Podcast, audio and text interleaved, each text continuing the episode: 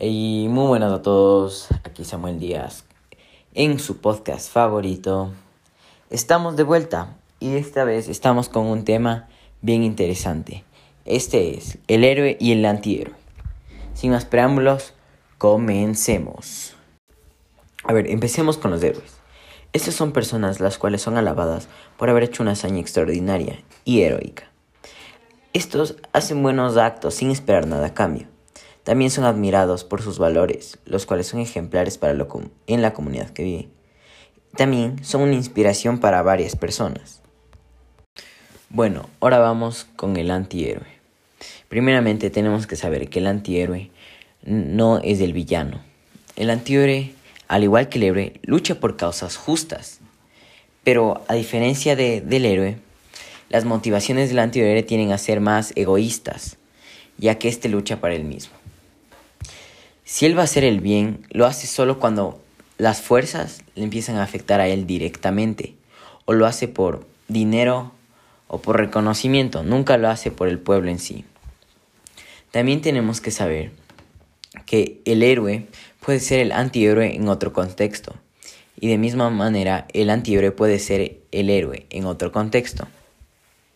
Los, valores de la sociedad del contexto son los que determinan si el héroe es del héroe y el antihéroe es del antihéroe. Bien, ahora, ¿cómo el héroe y el antihéroe solucionan sus problemas que se les presentan a lo largo de la historia? Bueno, el héroe, para llevar a cabo eh, la solución de los problemas, utiliza métodos eh, que están eh, aprobados por la sociedad. Elimina a los enemigos y las fuerzas malas de la manera que la, en la, que la sociedad le considera correcta. por otra parte, eh, el antihéroe elimina estas fuerzas y enemigos usando métodos que no están tanto aprobados por la sociedad. O sea, usa los valores de la sociedad, por eso es lo que no cae en villanía, pero es capaz de usar métodos de los villanos para defender estos valores. Y a actos que no están aprobados con la sociedad se refiere a asesinar o torturar a personas. Cuando el héroe solo captura al malo, el antihéroe mata y tortura. Ese es el problema, la diferencia principal en cuanto a la solución de problemas. Bueno, eh, otra cosa que es característica del antihéroe es que en algunos libros este tiene un pasado heroico dentro de la sociedad, pero se rehusó a cambiar con la sociedad. Eh, este seguía la ley y protegía a los ciudadanos de cualquier mal. Pero como la frase dice, o mueres siendo el héroe o vives lo suficiente para convertirte en villano. En esta frase podemos ver cómo funciona la historia del antihéroe.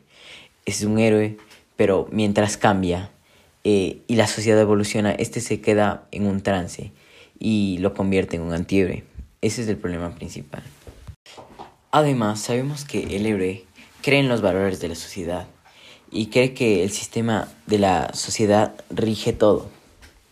Por esto apega sus métodos a métodos más aceptados por la sociedad.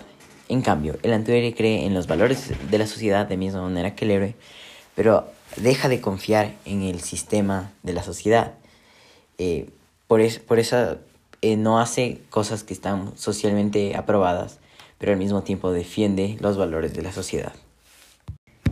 Eh, en conclusión, sabemos que el héroe y el antihéroe no son tan diferentes como pensábamos antes. Ambos comparten un objetivo en común, el cual es eliminar al, antagonismo de la historia. Pero estos eh, usan diferentes métodos para lograr esto. También podemos saber que dependiendo de los valores de la sociedad y el contexto en que se cuenta la historia, el héroe podría ser el antihéroe o el antihéroe podría ser el héroe. Bueno amigos, esto ha sido todo por el día de hoy. Espero que hayan disfrutado su podcast favorito. No se olviden de compartir y nos vemos en la próxima. Chao, chao.